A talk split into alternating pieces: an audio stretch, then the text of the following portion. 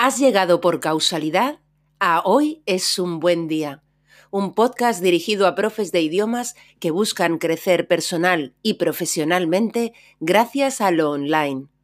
Aquí, Lola Gamboa compartirá tips, estrategias e inspiración para que logres crear un trabajo a tu medida que te permita vivir bien de tu pasión docente, desde cualquier lugar y sin intermediarios.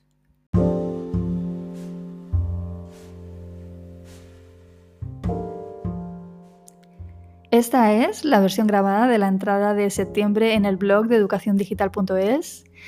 Si bien todas las semanas hay episodio en el podcast, aquí en Hoy es un buen día, también procuro que al menos una vez al mes tengas contenido en el blog, contenido escrito, algo que he pensado especialmente para aquellos que preferís leer a escuchar.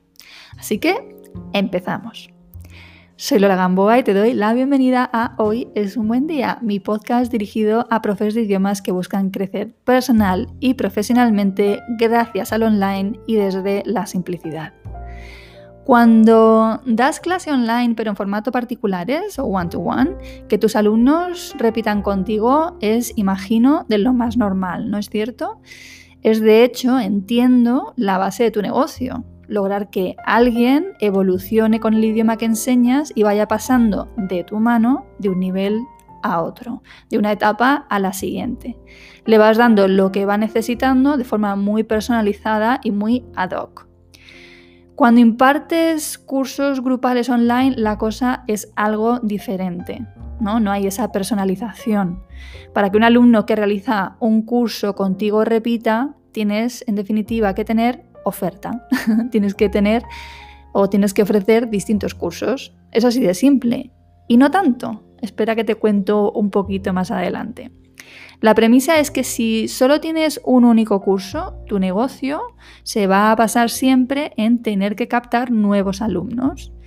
Y este puede ser un modelo algo ineficiente porque suele ser más fácil conseguir que un alumno contento repita, porque ya te conoce y confía en ti, que lograr que alguien que no te conoce de nada dé el paso de formarse contigo. Es decir, es más fácil conseguir un segundo si quiero después de un primer si quiero. Si solo dispones de un curso online creado, el modelo de alguna manera va a ser el siguiente. Captas un alumno potencial, le vendes tu curso y luego te olvidas de ese alumno y vas a por el siguiente. ¿Me sigues? En mi caso, una de las cosas que me encantan y que además me indican que voy por buen camino es que mis alumnos repiten conmigo. Quizá un año se apuntan al curso de Online Tools, que es un curso de preparación del examen de inglés jurídico, otro año se apuntan a mi membresía, Legal Easy Academy, y otro año a mi curso de Client Care para abogados, que se llama Happy Clients, Happy Lawyers y del cual ya te he hablado en otras ocasiones. Entiéndeme bien, captación de posibles alumnos siempre vas a tener que hacer, porque tu oferta formativa tampoco puede ser eterna. Yo me considero muy prolífica, la verdad, pero crear cada curso lleva muchísimo trabajo y personalmente no me veo creando un nuevo curso de inglés jurídico al año. ¿Vale? No.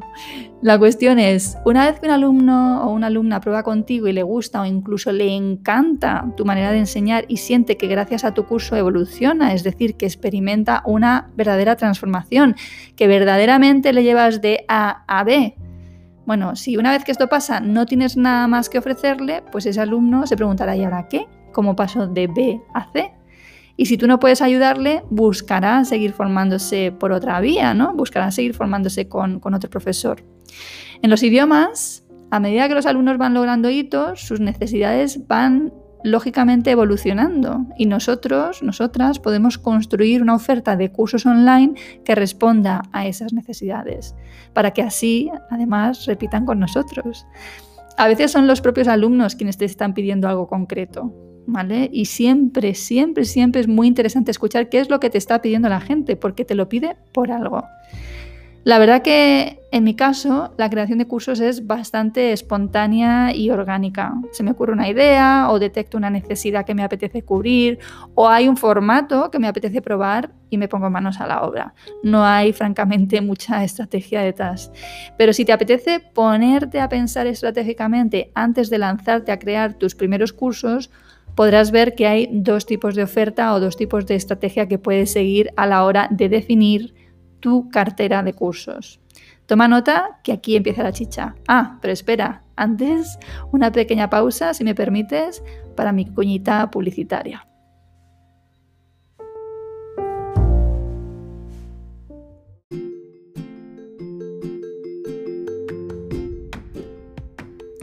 El 22 de septiembre dará comienzo la segunda edición de Melón y aún estás a tiempo para unirte al segundo grupo. Quedan las tres últimas plazas y con los 17 profes inscritos actualmente ya estamos calentando motores para trabajar juntos este año con la intención bien enfocada en crear un proyecto online de idiomas que te permita vivir bien de tu pasión docente, desde donde tú quieras en el mundo, sin intermediarios y a prueba de pandemias. Antes del COVID-19 quizás pensaras que el online era el futuro y la pandemia ha dejado claro que ha sido la solución para muchos de nosotros y que está aquí para quedarse. Si ya estás en lo online pero estás en un formato de clases particulares que aunque te encante no te deja tiempo personal para disfrutar de otras cosas o para simplemente preparar mejor tus clases, si quieres llegar a más alumnos sin que ello implique necesariamente más horas de trabajo, si quieres posicionarte como autoridad en tu sector, si quieres conquistar una mayor estabilidad y tranquilidad financieras y sobre todo si quieres mejorar tu calidad de vida, es posible que yo pueda ayudarte porque antes que tú yo he recorrido un camino que me ha permitido construir un trabajo a mi medida que no se ha visto afectado por lo que estamos viviendo, por lo menos hasta la fecha. Este año cubrimos las plazas de la segunda edición de Melón muy rápidamente, lo cual me animó a montar no uno, sino dos grupos de profes para esta edición. Así que aún estás a tiempo de solicitar tu plaza. Quedan tres. Te recuerdo que para ello tienes que seguir dos sencillos pasos. El primero es completar el cuestionario que encontrarás en educaciondigital.es y el segundo, solicitar una entrevista personal conmigo. Recuerda, empezamos el 22 de septiembre y me encantará acompañarte en este proceso.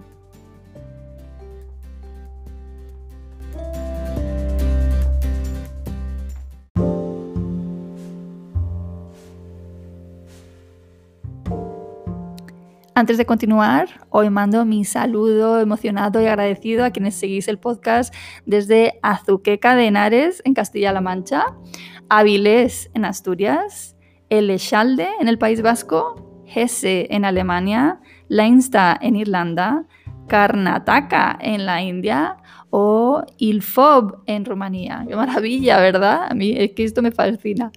Bien, te decía que hay dos tipos de estrategias que puedes seguir a la hora de definir tu cartera de cursos. La primera vamos a llamarla la diversificación horizontal. Es mi caso de alguna manera, en el sentido de que en educación digital tenemos, por ejemplo, cursos de inglés jurídico, cursos de inglés médico y de derecho español para traductores jurídicos. Hay un hilo conductor entre estos nichos, como ves, que es el lenguaje de especialidad. Pero lo que ocurre aquí es que un abogado hará un curso de inglés jurídico conmigo, pero probablemente no uno de inglés médico. Un traductor sí, un traductor sí podría hacer cursos de los tres, nichos que ofrecemos. Lo interesante de ese formato es, digamos, que si una línea de negocio no me va tan bien, quizá otra sí. Pero por otro lado, con la estrategia horizontal se puede diluir tu imagen de marca al no asociarte a nada concreto. Por ejemplo, si tú ofreces inglés de los negocios, inglés para niños e inglés para exámenes de Cambridge, esto es claramente una diversificación horizontal que no se basa en la especialización. Yo creo que así lo verás más claro, ¿verdad? Bien, la segunda estrategia posible la vamos a llamar diversificación vertical. Y aquí la estrategia consiste en centrarte en un nicho concreto y dominarlo mejor que nadie, ofreciendo a los alumnos un itinerario a recorrer contigo a través de tus distintos talleres, cursos o programas formativos.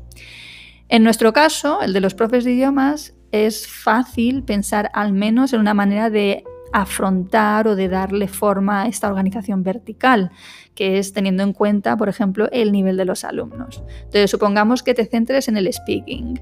Podrías tener eh, speaking para novatos, speaking para nivel intermedio y speaking para nivel avanzado, por ejemplo, ¿vale? Entonces, de forma lógica y natural, tus alumnos del curso 1 podrían pasar luego al curso 2 y del curso 2 al curso 3. Se trata, como ves, de ofrecer un recorrido formativo de la A a la Z, es decir, una continuidad entre curso y curso. Verás que Optar por especializarte en un vertical te permite posicionarte más fácilmente como experta o como experto en tu nicho, es lo lógico. Y entre otras cosas, también te va a permitir poder cobrar mejores tarifas. Bien, como sabes, soy bastante fan de la especialización, así que esta estrategia la verdad que me convence muchísimo y me parece muy inteligente. Si bien también te digo que no estoy a favor de que lo inteligente coarte tu creatividad. A mí se me, antojó en su momento crear un curso de Client Care para abogados y lo creé. A lo mejor hubiera sido más inteligente crear otro curso, yo que sé, uno de inglés jurídico básico para principiantes, que ahora que lo pienso es muy buena idea.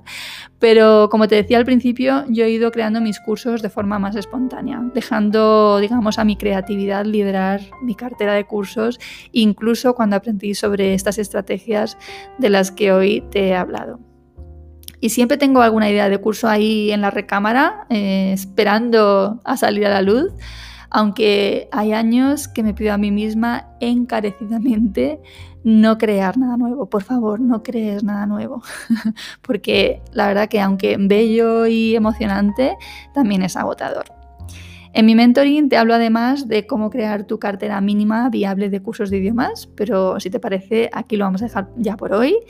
Espero que esta información te haya resultado práctica y accionable y tengas ya una idea de cómo hacer o cómo diseñar esa cartera de cursos para lograr que tus alumnos repitan contigo.